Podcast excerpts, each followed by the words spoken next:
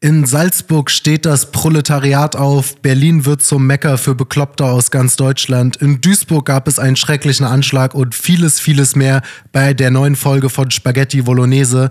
Einschalten, es wird spannend. Spaghetti Bolognese. So, dann wollen wir gar nicht lange um den heißen Brei rumreden und direkt zum ersten Thema kommen. Lorenz, du bist ja mittlerweile sowas wie der Italien-Experte hier. Das ist ja fast schon Tradition hier im Podcast, dass wir ganz genau schauen, was die Fratelli und die rechte Meloni-Regierung dort in Italien macht. Und du hast eine ganz interessante Meldung mitgebracht. Worum geht's denn da? Erzähl mal. Richtig. Ich meine, wenn, wenn schon mal in einem europäischen Land eine eventuell hoffnungsvolle Regierung an die, äh, an die Macht kommt, sollte man ihr auch genau auf die Finger schauen.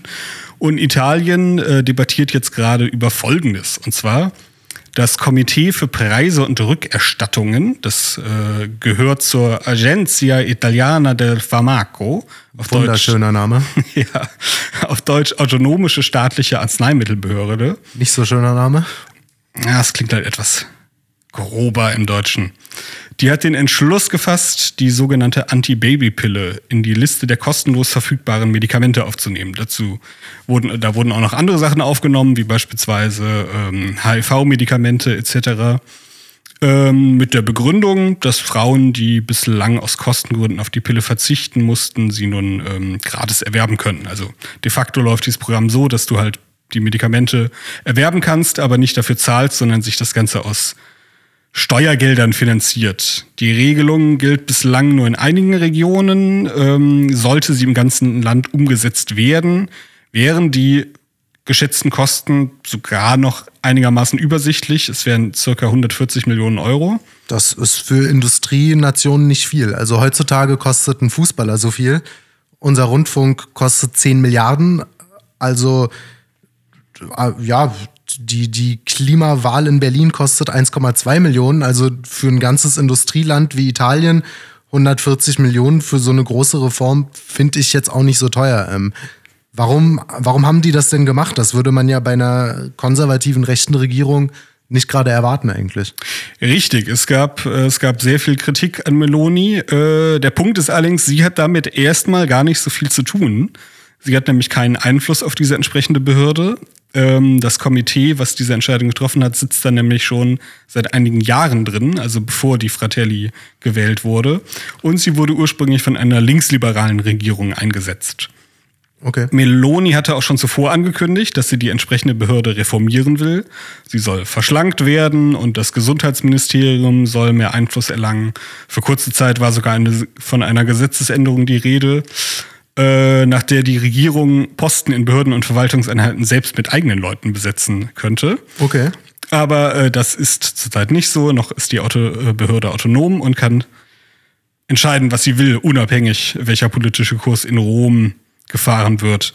Jedenfalls trifft diese Maßnahme Italien an einem, sagen wir mal, demografischen Tiefpunkt. 2022 kamen nämlich insgesamt 393.000 Kinder in Italien zur Welt. Das sind ähm, so wenige wie noch nie zuvor, also seitdem man zählt. Ja. Dabei haben gar nicht so wenige Menschen einen Kinderwunsch. Einer kürzlich veröffentlichten Umfrage eines Nachrichten-TV-Senders zufolge gaben tatsächlich 42 Prozent aller jungen Italiener an, dass sie gerne Kinder hätten, aber aus Zukunftsgründen derzeit keine bekommen.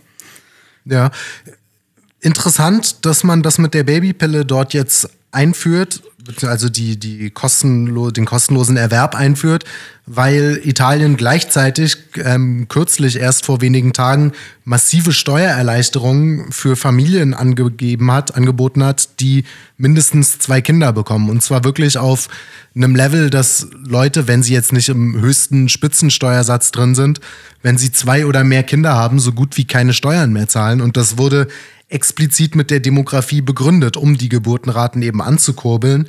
Deswegen interessant, dass auf der anderen Seite scheinbar durch diese Behörde, die irgendwie eine Altlast einer alten Regierung ist, man dort wieder was unternimmt, was eigentlich diesem Ziel wiederum entgegensteht.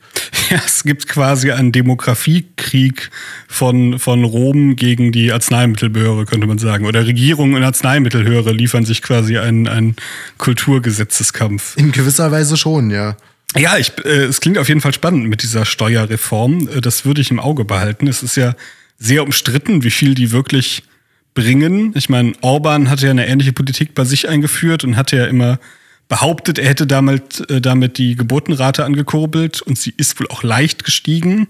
Ja, aber sie liegt auch immer noch unter diesem Erhaltungswert von 2,1 Kinder pro Frau. Ungarn hat für westliche Verhältnisse gute Geburtenraten, aber immer noch nur 1,7 oder sowas. Also Orban hat da Makulatur im Nachkommastellenbereich gemacht, muss man der Ehrlichkeit halber auch sagen. Erstens das und zweitens äh, hatten ja auch einige Leute darauf hingewiesen, dass in anderen osteuropäischen Ländern die Geburtenrate ähm, etwa an denselben Level gestiegen ist, wo es keine derartigen Maßnahmen gab. Achtung, äh, Ungarn ist Mitteleuropa, genauso wie Polen. Da, da reagieren die beleidigt drauf, wenn du von Osteuropa sprichst. Ach, verstehen die darunter so Tschadschikistan und. Äh Vermutlich, die sehen sich selber als Mitteleuropäer. Ich glaube okay. auch in Abgrenzung zu Russland und diesem Sowjeterbe, die mögen das nicht, Osteuropäer genannt zu werden. Okay, aber ehemaliger das Ostblock, das gefällt ja, es war jetzt eher eine Spitzfindigkeit meinerseits. Äh, ja, also inwiefern es wirklich an der Politiker Orbans liegt, kann man sich drüber streiten. Ähm, Meloni hatte ja schon 2018, als sie sich als Bürgermeisterin von Rom beworben hat, hatte sie ja schon eine familienfreundliche Politik eingefordert und einen Babyboom versprochen. Da äh, scheint es natürlich schon, ist natürlich schon ein bisschen schmerzhaft, dass sie äh, jetzt offenbar dieser Maßnahme zurzeit nichts entgegensetzen kann, ähnlich wie sie die italienische Regierung teilweise auch bei anderen Dingen wie der Einwanderung ein bisschen hilflos, ein bisschen zaghaft wirkt, äh, äh, ein bisschen wenig umsetzen kann von Dingen, die sie eigentlich offenbar gerne will oder zumindest vorgibt zu wollen. Ja, sie, sie kann halt auch nicht die Hand beißen, die sie füttert und ist da im Umgang mit Brüssel und der EU ziemlich vorsichtig, auch deutlich vorsichtiger, als das vor allem in Deutschland unsere Qualitätsmedien prophezeit haben. Die haben uns ja im Prinzip erzählt, wenn Meloni hier übernimmt, dann brennt die Hütte und dann, dann wird Italien faschistisch. Marschieren die Schwarzhemden wieder. Genau, und äh, von all dem ist nichts zu merken, was ja auch gut ist, klar. Aber man würde sich dann doch manchmal wünschen, dass bei solchen Punkten zum Beispiel Italien wieder ein bisschen konservativer ist oder zumindest konsistenter ist. Einerseits Kinderkriegen fördern wollen und in der gleichen Woche oder innerhalb weniger Tage dann äh, die, die Pille kostenlos rauszugeben, ist ein bisschen widersprüchlich.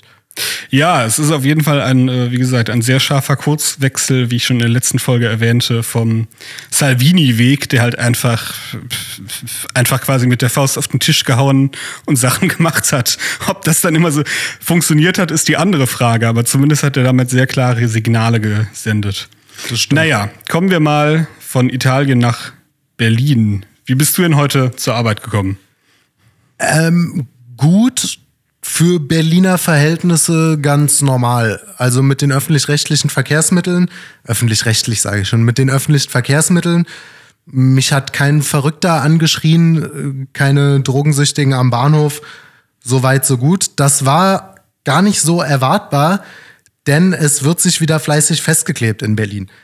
Die sogenannte letzte Generation hat am 23. April, also jetzt auch schon wieder vor fast einer Woche, ähm, eine angemeldete Demo veranstaltet um 15 Uhr am Brandenburger Tor unter dem Titel Klimakollaps verhindern, Grundrechte schützen und hat dann zu, zu einer riesigen permanenten Blockade Berlins aufgerufen, wo dezentral an mehreren Orten halt die Straßen blockiert werden sollen. Und seitdem passiert genau das. Eigentlich täglich gibt es an großen Verkehrs Verkehrsknotenpunkten ähm, Blockaden. Teilweise haben sie auch ein bisschen ihre Taktik geändert. Am Frankfurter Tor, auch für die Nicht-Berliner hier, eine sehr, sehr große Verkehrszelle, Verkehrsstelle, ein Knotenpunkt mitten in der Innenstadt, Dort sind die im Schritttempo einfach quer über die Straße gelaufen, aber mit 80 Leuten oder so und haben auf die Art den Verkehr blockiert, ohne sich direkt irgendwo festzukleben. Also man wird auch dort kreativer. Ich muss sagen, ich habe ein bisschen weniger mitbekommen, als ich erwartet hätte. Aber es kann auch einfach Zufall sein, dass in so einer großen Stadt wie Berlin die halt gerade nicht an den Kreuzungen war, wo ich wohne. Hast du irgendwas von denen gesehen? Jetzt nicht auf Twitter, sondern in deinem Leben? Am großen Streik selbst war ich ja im Homeoffice. Äh, ein paar Tage später hatte ich ein merkwürdiges Erlebnis, wo jemand äh, so Absperr äh, diese rot-weißen Absperr-Plastik-Dinger auf ein Straßenbahngleis gestellt hatte. Und ich dachte schon, okay, ähm, wieso, wieso, wieso ist das jetzt hier? Wieso wird jetzt hier das Straßenbahngleis ähm, blockiert? De facto, als die Straßenbahn kam, wurde es aber einfach zur Seite geklappt, sodass die Straßenbahn durchkam und danach wieder zugeklappt. Und dann wurde mir klar, ich glaube, das hat überhaupt nichts mit irgendwelchen Klimablockaden zu tun. Das okay. war irgendeine merkwürdige Verkehrsregelung. Ja, auch nicht schlecht. Aber ähm, es ist ja schon bezeichnend, dass das das Erste ist, was ich dachte. Ja. Ja, es ist zwar weniger, als ich gedacht hätte, aber nichtsdestotrotz ist es natürlich ein wichtiges Thema, weil andere Leute hatten weniger Glück als wir und wurden aufgehalten. Ja, das Übliche, die evangelische Kirche zeigt sich mal wieder von ihrer besten Seite. Die haben die eingeladen, damit die dort ihre Briefings und ihre Veranstaltungen machen. Ähm, Deutschlands berühmtester Crystal Meth-Konsument, der gute Tazio Müller, war auch mit dabei. Den nicht Wäre es nicht Volker Beck eigentlich? Ja, das könnte natürlich auch sein, aber ich bleib mal bei Tazio Müller. Es wurden diverse Krankenwegen blockiert. Es wird gerade mal wieder darum gestritten, das ist jetzt ein großes Politikum, ob nicht die Autofahrer schuld dran seien, weil sie keine Rettungsgasse gebildet hätten oder ob sich alle in einer Reihe von den Klimaleuten so festgeklebt hätten, dass kein Krankenwagen durchkam. Im Endeffekt, das Ergebnis ist das gleiche, dass äh, massiv Krankenwegen blockiert wurden in Berlin es gab skurrile Videos von irgendwelchen Omas, die, die dort Lieder singen, irgendwas auf die Bella Ciao Melodie von da, da, da, Klima da, da, da, da, und es war wirklich unangenehm zum Zuschauen. Vielleicht liegt das am geringen Migrantenanteil bei der letzten Generation, aber das mit dem Singen und dem Musizieren kriegen sie nicht so gut hin. Da fehlt der Rhythmus und das Herzblut irgendwie.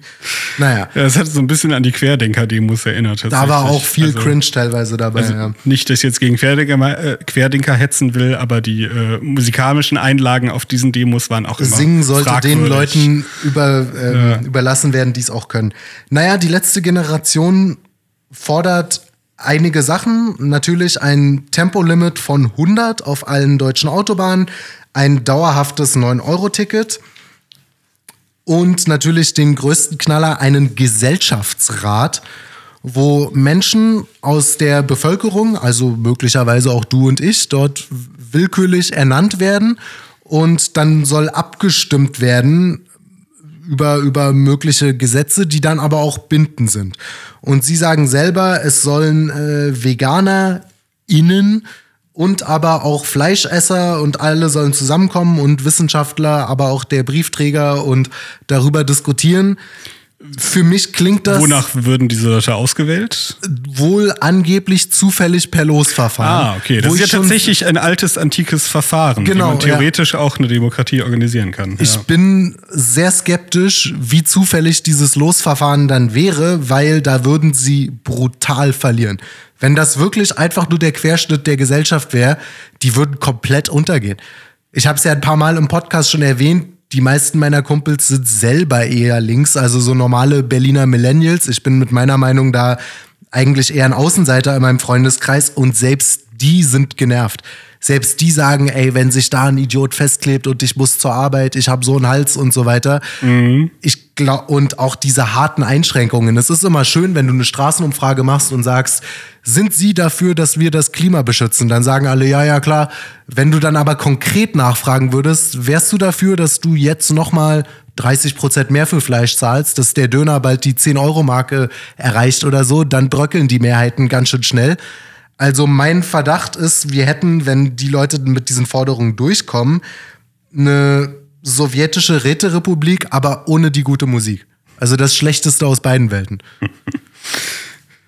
ja, ansonsten die Medien reagieren darauf sehr gemischt. Es gab schon durchaus auch kritische Stimmen. Bei Maischberger wurde die Carla Hinrichs, die Sprecherin der letzten Generation, ganz gut gegrillt.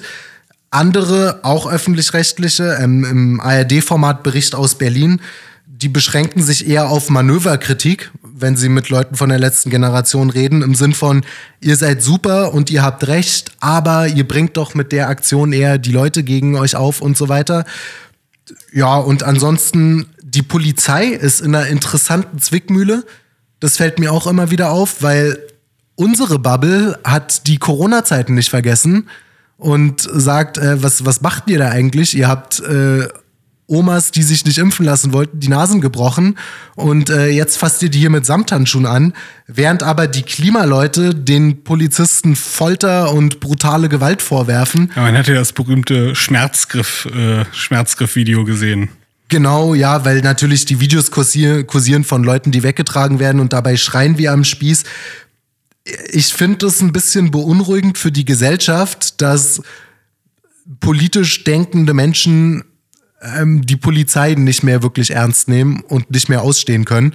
Ja, oder aus halt- verschiedenen Gründen. Oder halt Polizeiaktionen quasi nach der eigenen äh, politischen Bubble heraus bewerten. Das äh, ist natürlich schon sehr bezeichnend. Das stimmt, das stimmt.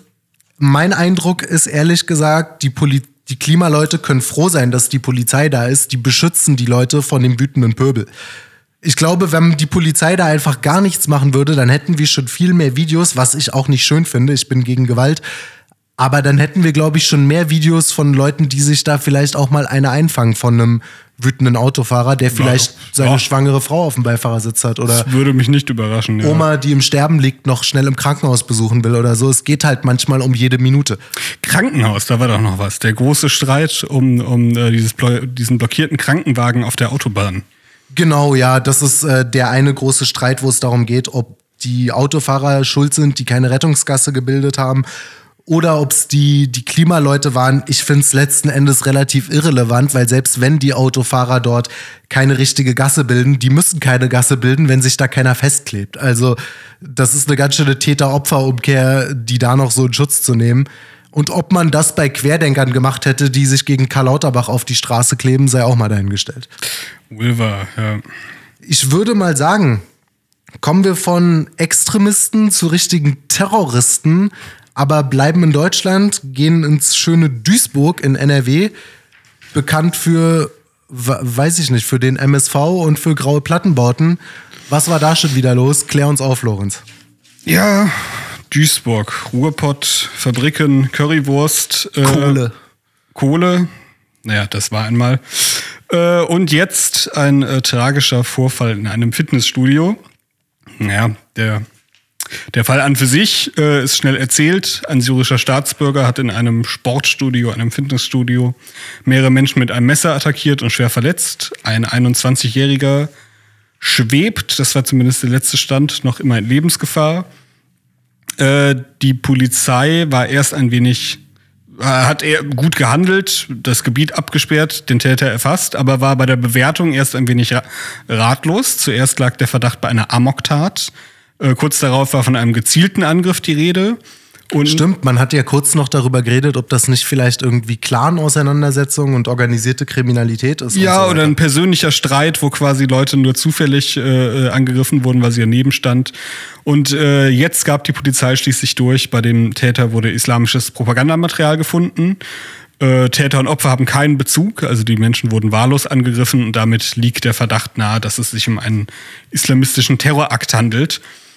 Und was mir jetzt da durch den Kopf rauschte, äh, durch den Kopf ging, war, äh, was für ein banales Hintergrundrauschen diese ganzen Attacken mittlerweile geworden sind. Ich Ja. meine, als, ähm, das war, meine ich, 2015, ein afghanischer Jugendlicher äh, Gäste in einem Zug in Würzburg mit einer Axt angriff, wurde da wochenlang darüber diskutiert. Diese Tat hatte einen seitenlangen Wikipedia-Artikel. Ja. Und das, obwohl es abgesehen vom Täter, der später von der Polizei erschossen wurde, keine Todesopfer gab. Nicht, dass das jetzt die Tat weniger grausam macht, aber äh, ist natürlich trotzdem in der Gewichtung dann ähm, verglichen mit dem, was man seitdem teilweise gesehen hat, ähm, eigentlich quasi undramatisch. Ja, und jetzt sind, äh, sind wir in der Lage, wo ich meine, jetzt im Januar hatten wir diesen Angriff in Brockstedt, ist jetzt schon fast vergessen. Ich meine, heute kam kurz die Nachricht, dass da jetzt der Prozess be beginnt, aber das war halt so eine Notiz. Vor kurzem gab es einen Angriff in Wien, eine Randnotiz Ludwigshafen, wurde in den sozialen Medien groß debattiert, war Ja. aber an für sich äh, kein großes Thema. die sind ja dann auch teilweise islamistisch und teilweise auch nicht, aber insgesamt, dass Leute ähm, ermordet oder schwerst verletzt werden auf offenen Straßen und die Täter oft genug immer wieder aus derselben Gruppe kommen, das ist mittlerweile schon eklatant. Man muss sich mal vor Augen führen, Anis Amri, Berlin-Breitscheidplatz, der Terroranschlag mit, ich meine, 13 Toten. das war der erste islamistische Anschlag auf deutschem Boden. Mit Toten zumindest. Nicht ganz. Es gab vorher einen in Frankfurt mit zwei Toten, wo ein Jugendlicher auf amerikanische den Soldaten gab's auch geschossen noch, wo hat. jemand äh, GI-Soldaten. Richtig, ja. Okay, ja, gut, dann, dann habe ich den noch vergessen, aber, Aber das der erste war. große, sagen wir mal. Ja, aber also, so vor 2015, 16 ist sowas nicht passiert. Und mittlerweile passiert so häufig, dass man sich, das, das ist, also es löst sowieso eigentlich gar nichts mehr in einem aus. Es ist schon Alltag. Aber es wird auch nur dann noch interessant, wenn es mehr als drei Tote gibt und ein explizit islamistisches Motiv. Einfach nur irgendjemand äh, sticht um sich. Das ist halt mittlerweile ja Daily Business, wie der Franzose sagt. Ja, äh, explizit islamistisch ist auch ein gutes Stichwort, weil ich finde es auch merkwürdig, wie da die, die Grenze so verschwimmt. Ich meine, beispielsweise ähm, bei Brockstedt war es ja so, dass es erst hieß, nein, kein islamistisches Motiv, der Täter ist einfach psychisch gestört. Dann kam hinterher raus, dass er ähm, sich mehrfach als, als neuer Anis Amri bezeichnet Ja. hatte. Das heißt, er war zumindest von islamistischen Terrorakten inspiriert. Und dann äh, ein Fall, der mir heute noch einfiel, den ich so bezeichnen kann, fand, gerade weil sich daran kein Schwein erinnert und es einfach nur einer von diesen Zehntausenden äh, ist, die ständig passieren. Erinnerst du dich an den Messerangr Messerangriff in Ansbach vom September letzten Jahres? Nee. Erinnere ich mich auch nur dran, weil ich an dem Tag tatsächlich einen Probetag bei der JF hatte und das halt als Meldung reinkam. Und zwar am 8. September letzten Jahres hat ein Afghaner am Bahnhof von Ansbach zwei Menschen mit einem Messer verletzt und dabei Alo Akbar gerufen und wurde anschließend von der Polizei erschossen. Und auch da hieß es später kein islamistisches Motiv, trotz dieses Rufes. Man muss ja fast schon froh sein, dass das mediale Narrativ im Anschluss nicht war, dass die rassistische Polizei People of Color erschießt. Ja. Zum, zumindest das. Aber ja, mir fällt auch auf bei dieser Duisburg-Sache. Ich meine, das ist jetzt nur mein Eindruck. Ich bin kein Kriminologe. Ich weiß auch nicht genau, wie sowas dann erhoben wird. Aber ich finde es schon auffällig. Man rückt leichter damit raus, dass es ein islamistisches Motiv war, wenn es keine Toten gab. Da gab es ja jetzt in Anführungsstrichen nur Verletzte. Ich, ich habe immer das Gefühl, es wird zu einem Politikum in dem Moment, wo es ein Islamistenanschlag ist. Ansonsten kann man immer sagen, ja, ist halt ein Verrückter, konnte ja keiner wissen, wa was sollen wir machen? Und dass deutsche Behörden und Medien teilweise ein Interesse daran zu haben scheinen, das eher klein zu halten und dem die politische Motivation abzusprechen. Ja, also definitiv. Äh, Beim Breitscheidplatz gab es ja ebenfalls äh, Debatten, ob, ob äh, quasi die Regierung das so ein bisschen runtergedämmt hat, um die äh, Asylpolitik der Kanzlerin eben nicht zu sehr in Verruf zu bringen. Bevor wir zum nächsten Thema kommen, ist mir tatsächlich eingefallen, bei Italien habe ich was vergessen. Ich finde es eigentlich doch ganz interessant und erwähnenswert, deswegen würde ich das äh, noch nachschieben. Ja, mach mal. Unsere Hörer mögen es uns nachsehen. Und zwar, ähm, wir sprachen über die Antibabypille und sprachen dann rein über Politik und Demografie. Jetzt wollen wir natürlich nicht so, äh, so, so, äh, Enden? so, nicht so, nicht so der Männertypus sein, der da quasi die Frauenperspektive gar nicht äh, einbezieht. So, ähm, so modern und frei sind wir hier bei der JF. Und zwar finde ich es tatsächlich merkwürdig, dass viele feministische Gruppen die Entscheidung dieser Behörde, die Antibabypille gratis, äh, gratis verfügbar zu machen, so beglückwünschen, weil die Antibabypille ist gerade für Frauen so ziemlich das ungesundeste Verhütungsmittel, das man wählen kann. Ja. Und dazu hatte ich dann ein paar Zahlen rausgesucht. Also, erhöhtes Depressionsrisiko, erhöhtes Risiko für Thrombose und letzteres auch nicht gering. Ich habe rausgesucht, normalerweise erkranken etwa zwei bis vier von 10.000 Frauen an einer Beinvenenthrombose. Mit bestimmten Sorten von Antibabypillen sind es dreimal so viele. Das ist schon ordentlich. Das ist also das ist auch ja. für Medikamentenverhältnisse ordentlich.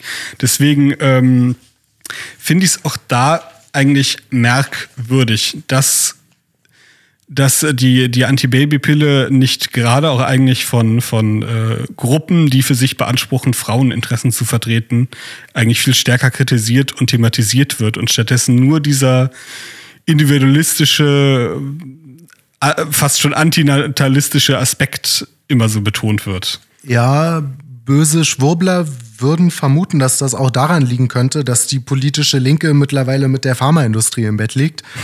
Und jemand. Halte ich nach den Jahren für, äh, äh, Corona für völlig absurd. Ja, ja, natürlich. Und jemand, der das auch immer wieder angesprochen ist, ist jetzt vermutlich einer der wohlhabendsten Arbeitslose der Welt. Der gute Tucker Carlson von Fox News. Der wurde nämlich gegangen von seinem Sender.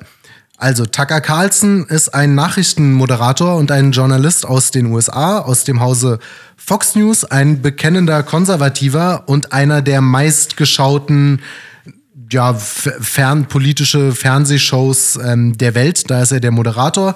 Er hatte seit 2017 jeden Abend seine eigene Ab Abendsendung Tucker Carlson Tonight und hat ein Millionenpublikum erreicht. Spätestens als Trump mal gesagt hat, er würde selber allabendlich die Show gucken, hat ganz Amerika zugeguckt. Ich glaube, er war der meistgesehenste Journalist in den USA, oder? Das war ja auf jeden Fall eine, eine Zeit, Zeit, lang. lang ja. ja. Und äh, ja, selbst Linke in den USA gucken das, weil wer die Konservativen in den USA verstehen will, muss Tucker Carlson gucken. Er hat einen Stil ähnlich wie in Deutschland Julian Reichelt. Natürlich war er vor Reichelt da. Ähm, er ist unterhaltsam, scharf, er verstellt seine Stimme manchmal oder, oder lacht zynisch. Es ist ein bisschen eine Art von so einem Empörungsjournalismus, aber es funktioniert. Die Leute haben ihm aus der Hand gefressen. Dementsprechend merkwürdig, dass Fox News jetzt am Montag vollkommen ohne Angabe von Gründen einfach nur verkündet hat, Tucker Carlson ist jetzt weg. Also sie haben er konnte sich nicht mal von seinem Publikum verabschieden, nachdem er dann am Freitag seine letzte Show gemacht hat. Angeblich haben sie ihm, bevor sie es veröffentlicht haben, nur zehn Minuten vorher gesagt, dass er gefeuert ist. Also das, das war ist eine recht deutliche Ansage. Ja, ja, das war auch nicht mit Tucker Carlson abgesprochen. Dementsprechend wird jetzt natürlich spekuliert, warum man sowas macht, warum man das beste Pferd im Stall und das Gesicht des Senders von einem Tag auf den anderen vor die Tür setzt. Tucker Carlson hat immer wieder Zweifel angemeldet an der Rechtmäßigkeit der US-Wahlen von 2020. Er hat nie ein festes Statement abgegeben, aller die Wahl wurde geklaut, aber er hat gesagt, es gab da Unregelmäßigkeiten, irgendwas hat nicht gestimmt und so weiter. Und deswegen hat Dominion, das ist der Hersteller dieser, dieser Wahlzählmaschinen, Fox News auf 787,5 Millionen US-Dollar verklagt. Das ist natürlich sehr viel Geld. Das habe ich jetzt gerade spontan nicht dabei.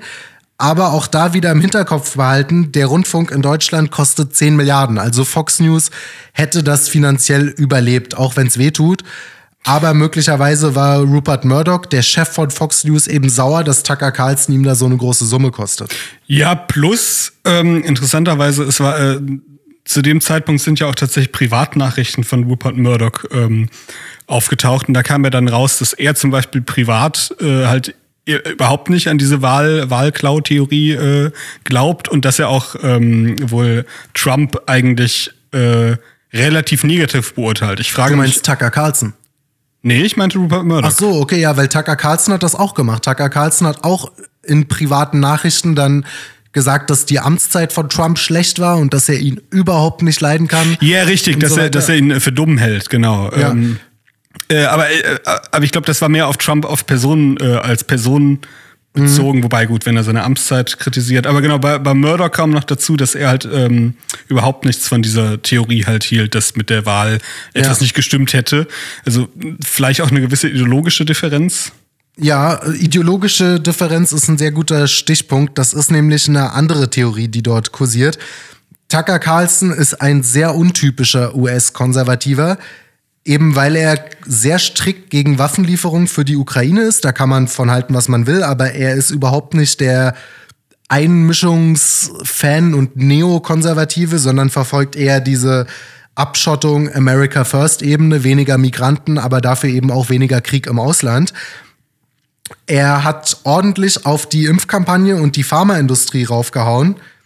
Und allerdings hat laut Forbes, also das ist auch ein seriöses Medium, dem kann man das glauben, laut Forbes hat BlackRock, das ist der größte Vermögensverwalter der Welt, den haben wir so schöne Sachen wie ESG-Scores zu verdanken. Da hat unser Kollege Björn Harms mal einen tollen Artikel drüber geschrieben. Wer nicht weiß, was das ist, kann sich das gerne mal anschauen. Im Prinzip sind ESG-Scores dafür verantwortlich, warum große Unternehmen sich Regenbogenfahnen und so weiter auf die Farben malen mhm. und warum immer wieder so Skurrilitäten passieren. Das ist auch der Ex-Arbeitgeber von Friedrich Merz, aber das nur, an, sei nur am Rande erwähnt. Auf jeden Fall hat BlackRock, dieser Vermögensverwalter, Anteile bei Fox News in Höhe von 15 Prozent. Und BlackRock hat natürlich auch Anteile bei diversen Rüstungsunternehmen und auch bei BioNTech. Also freie Impfentscheidung, America First und keine Kriege im Ausland ist für die Leute bei BlackRock überhaupt kein guter Standpunkt. Da verdienen sie weniger Geld mit. Also natürlich gibt's dann Leute, die glauben, dass man Tucker Carlson loswerden wollte. Und ironischerweise gibt's auch Linke, die das glauben. Der gute Robert F. Kennedy, ja, der ist mit dem berühmten Kennedy verwandt, das ist sein Neffe, der übrigens auch kürzlich angegeben hat, dass er als US-Präsident antreten will, also als Kandidat, für die Demokraten wohlgemerkt. Also das ist ein Linker. Wikipedia nennt ihn Umweltaktivist, Autor und Rechtsanwalt, aber auch Verschwörungstheoretiker. Ja, wollen wir mal hoffen, dass er das überlebt. Die Kennedys haben ja eine gewisse Geschichte mit US-Kandidaturen, äh, die dann nicht heil rauskommen, sag ja, ich mal. Ja, vor allem, wenn man äh, sich mit großen Industrien anlegt. Der war nämlich bei Corona stark dagegen. Und er hat zu der Sache getwittert, Fox feuert Tucker Carlson fünf Tage nachdem er die rote Linie überschritten hat, indem er anerkennt, dass die Fernsehsender einen tödlichen und unwirksamen Impfstoff verbreitet haben, um ihren Pharma-Werbetreibern zu gefallen.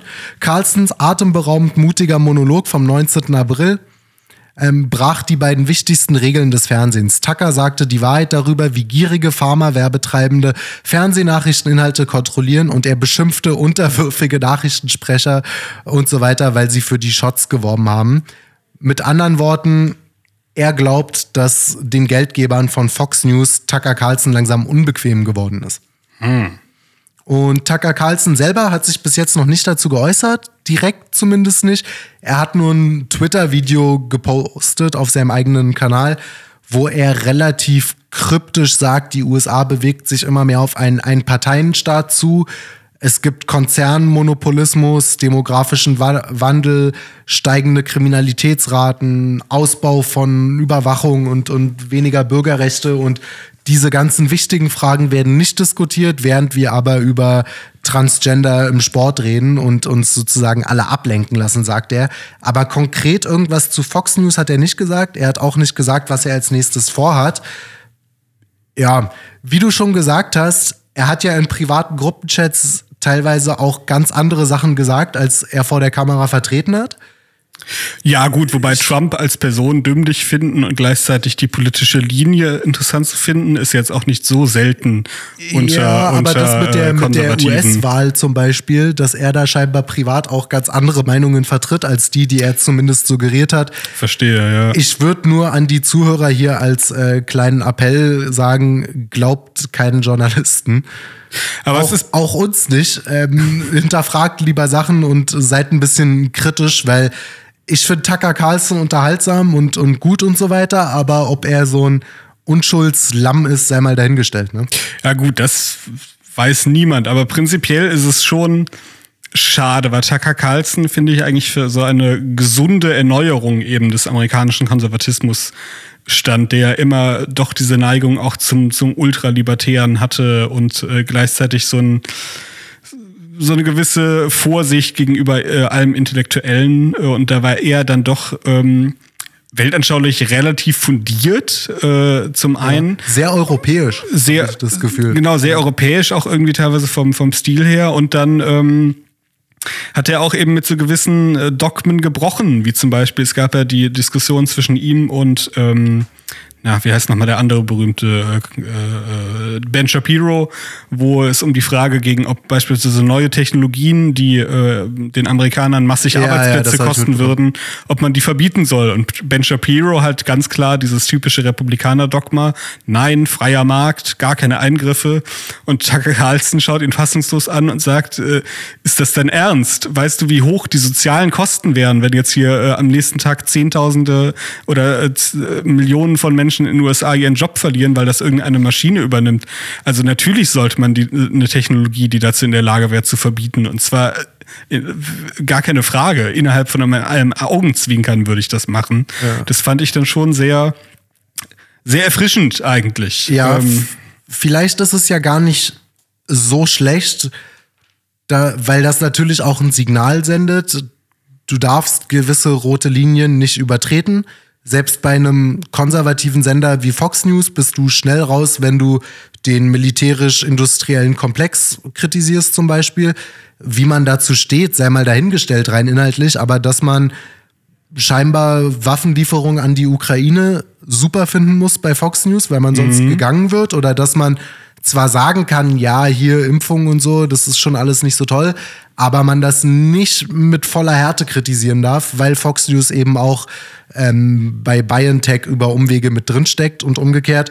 Da finde ich es eigentlich ganz erfrischend, wenn so jemand wie Tucker Carlson vielleicht einfach mit einem YouTube-Kanal anfangen würde und komplett unabhängig von Großspendern ist.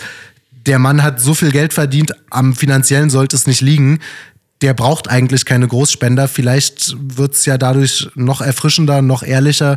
Ich bin gespannt, was er als nächstes macht. Die Frage ist halt, ob die Reichweite dieselbe bleibt. Fox News ist halt einer der meistgesehensten Fernsehsender. Und es macht halt einen Unterschied, ob du da sprichst oder auf YouTube. Das stimmt natürlich. Aber gut. Ähm, Dann kommen wir mal nach Österreich, in unser schönes Nachbarland. Da hast du dich vorbereitet. Und zwar waren da Wahlen mit einem recht skurrilen Ausgang. das ist korrekt. Ähm, und Das zwar, ist eine richtig. Zettelwirtschaft. Äh, in Österreich hat das, das Land Salzburg, also wie bei uns das Bundesland, ähm, das Land Salzburg gewählt und die Ergebnisse, naja, die sind saftig und sorgen für Aufruhr. Also ÖVP, also mit anderen Worten Christdemokraten und SPÖ, beide runter. ÖVP sogar sehr deutlich, haben 7,4 Prozent verloren.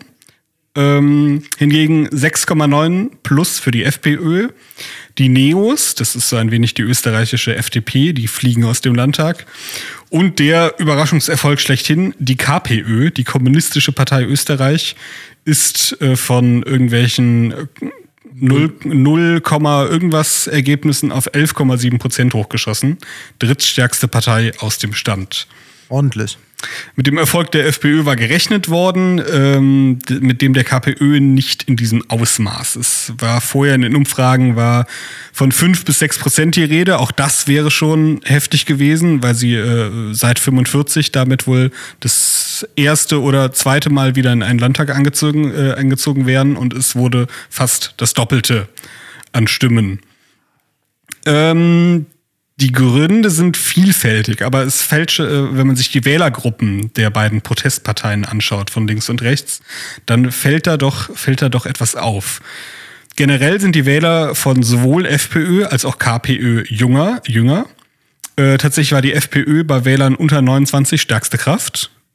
Stark, okay. Auch untypisch. Normalerweise werden rechte oder konservative Parteien ja eher von äh, mittelälteren Leuten gewählt, also 40 bis 50. Ja. Ähm, die ÖVP verdankte ihre Stimmenanteilen zu großen Teilen den Rentnern. Das ist in Deutschland ja sehr ähnlich, dass die über 60-Jährigen in erster Linie CDU und SPD wählen und Ja. die Parteien sich auch in erster Linie wegen dieser Altersgruppen halten. Ähm, die Wähler von FPÖ und KPÖ sind äh, beide unzufrieden mit der Situation in Österreich, wenig überraschend, wenn man so wählt, und blicken auch mit überdurchschnittlich großer Sorge in die Zukunft. Was jetzt auffällt, ist, FPÖ-Wähler verdienen auffallend schlecht. Also unter Geringverdienern sind die ebenfalls stärkste Partei. Okay. Die KPÖ schneidet hingegen bei Gutverdienern leicht besser ab. Das ist Ähm, ironisch für eine kommunistische Partei, aber ja, okay. Der klare Wahlsieger bei den Gutverdienern ist übrigens die ÖVP, also die Christdemokraten. Ähm, und auch beim Bildungsdurchschnitt unterscheiden sich die Wählerschichten. Die KPÖ schneidet bei Hochschulabsolventen recht gut ab, das ist deren stärkst- stärkste Wählergruppe. Wobei, wenn man es jetzt vergleicht mit der FPÖ, ist es, auch, ist es auch nicht so dramatisch. Also 17 Prozent aller Hochschulabsolventen in Salzburg haben KPÖ gewählt. Andererseits 16 Prozent aller Hochschulabsolventen in Salzburg haben die FPÖ gewählt. Also, Also unterscheiden sich das Gleiche. um einen Prozentpunkt. Äh, sehr viel aussagekräftiger wird's dann schon, wenn man sich die Geringverdiener ab, äh, anschaut oder Leute mit niedrigem Bildungsstand.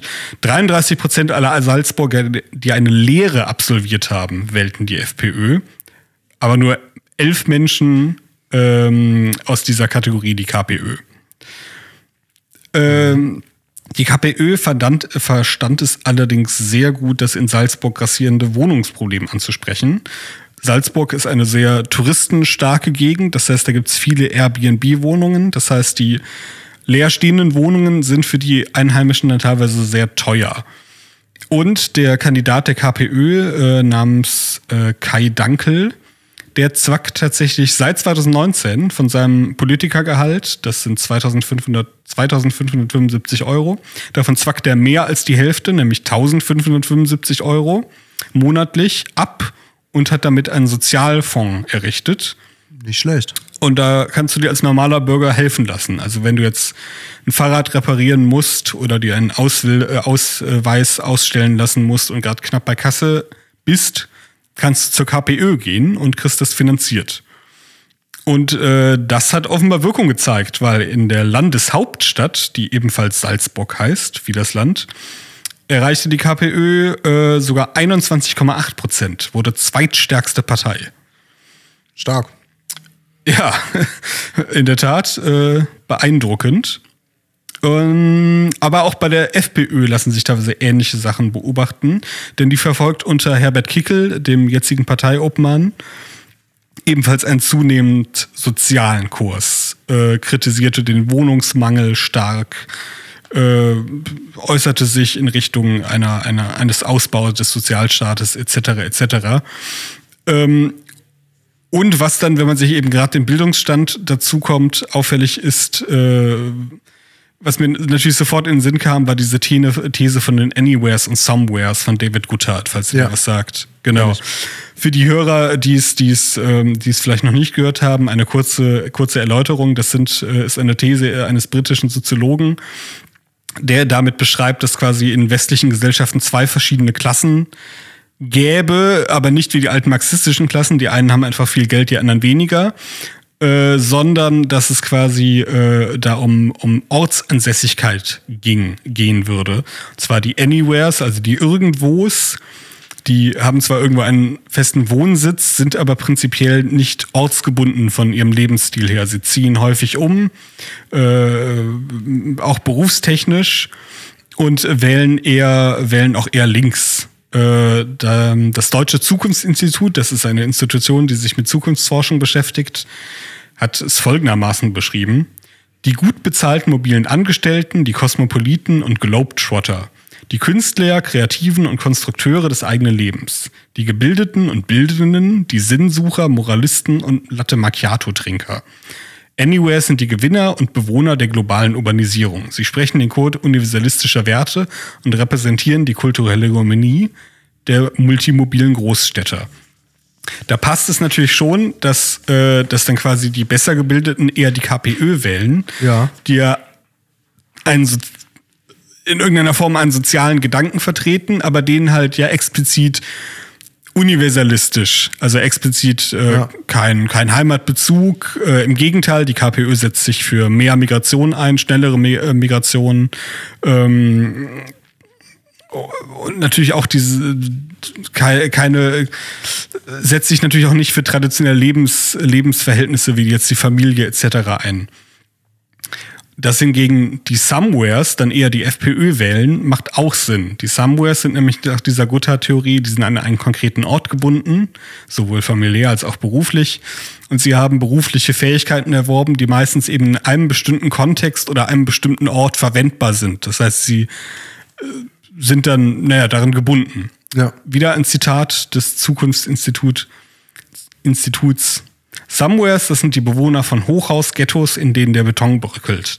Von Kleinstädten, in denen das Schwimmbad längst geschlossen und die Fußgängerzone seit den 80er Jahren nicht erneuert wurde. Von Vororten, die irgendwo, irgendwo im Nirgendwo ehemaliger Industriegebiete mit Pennymärkten leben. Von Dörfern, in denen die Kneipe zu und der nächste Supermarkt weit entfernt ist. Von Kleinstädten, in denen der Zug durchfährt oder eben von sozial prekären Großstadtvierteln. Und es macht natürlich auch Sinn, dass die dann die FPÖ eher wählen, die diesen, diesen Heimatbezug haben und auch diesen traditionellen konservativen diese traditionellen konservativen Gesellschaftsvorstellungen von, von Familie, von Hierarchie und so weiter, weil das eben die Dinge sind, die diesen Leuten ja eben noch diese Struktur geben, die sie brauchen, um, um quasi nicht Ja, dass sich ihr absolut. Alltagsleben Ja, nicht ja, völlig klar. destabilisiert. Ja. Ja, ich würde sagen, das ist doch ein schönes Schlusswort, Leute. Ich hoffe, ihr hattet Spaß bei der heutigen Folge. Was bleibt mir übrig zu sagen? Ihr kennt langsam die Leier. Folgt der Jungen Freiheit auf allen sozialen Kanälen, auf Facebook, Instagram, Telegram, Twitter. Schaut euch JFTV bei YouTube an.